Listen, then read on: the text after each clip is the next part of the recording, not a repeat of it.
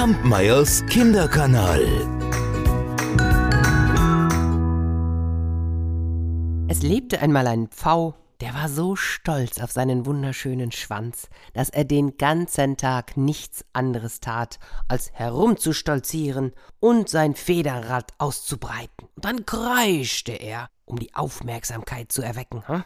Und wenn der Bauer ihn rief, Bibi, Bibi, da schaute er weg und tat so, als hörte er ihn gar nicht. Daraufhin sagte die Henne, ja, aber du versäumst doch das Gute. Wenn der Bauer Piwi ruft oder Tschick, Tschick, Tschick, dann streut er doch Körner für uns. Aber Piwi ist nicht mein Name, sagte der Pfau.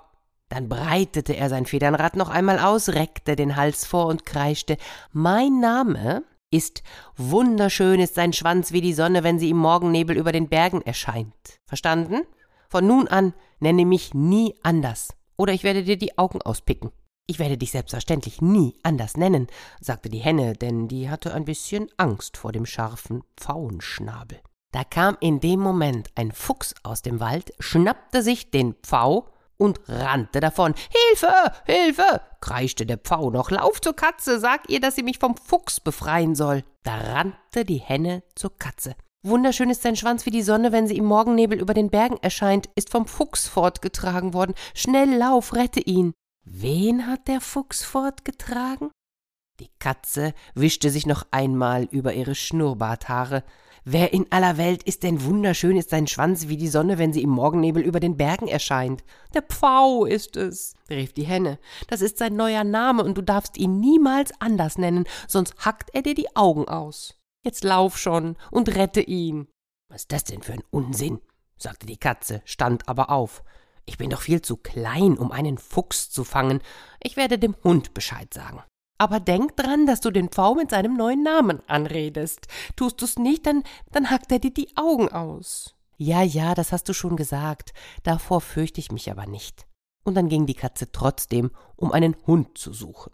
Der Hund schlief in der Sonne, und als er die Katze kommen sah, da sprang er auf und seine Nackenhaare sträubten sich. Ja, entspann dich, sagte die Katze. Es ist nicht Zeit, mich zu jagen. Wunderschön ist sein Schwanz wie die Sonne, wenn sie im Morgennebel über den Bergen erscheint, ist vom Fuchs weggeschleppt worden. Und wer bitteschön ist, wunderschön ist sein Schwanz wie die Sonne, wenn sie im Morgennebel über den Bergen erscheint? Ich hab noch nie einen solchen Namen gehört, sagte der Hund. Das ist der neue Name, den der Pfau sich selbst gegeben hat. Und wenn du ihn bei einem anderen Namen rufst, dann wird er dir die Augen auspicken. So. Naja, ich möchte mir zwar nicht die Augen auspicken lassen, sagte der Hund, aber ganz ehrlich, ebenso wenig möchte ich meine Zeit damit verschwenden, einen Vogel mit so einem langen Namen zu retten. Ich such den Bauern, soll der das machen. Da lief der Hund zum Bauern, der gerade damit beschäftigt war, das Heu aufzuladen. Herr, Herr, bellte der Hund. Wunderschön ist sein Schwanz wie die Sonne, wenn sie im Morgennebel über den Bergen erscheint, ist vom Fuchs weggeschleppt worden. Was ist los? fragte der Bauer. Er war ein bisschen schwerhörig. Wer ist vom Fuchs weggeschleppt worden? Wunderschön ist sein Schwanz wie die Sonne, wenn sie im Morgennebel über den Bergen erscheint, wiederholte der Hund. Aha, ich dachte schon, du redest von einer ganzen Familie. Aber wer ist denn eigentlich dieser wunderschön ist sein Schwanz wie die Sonne, wenn sie im Morgennebel über den Bergen erscheint, ha?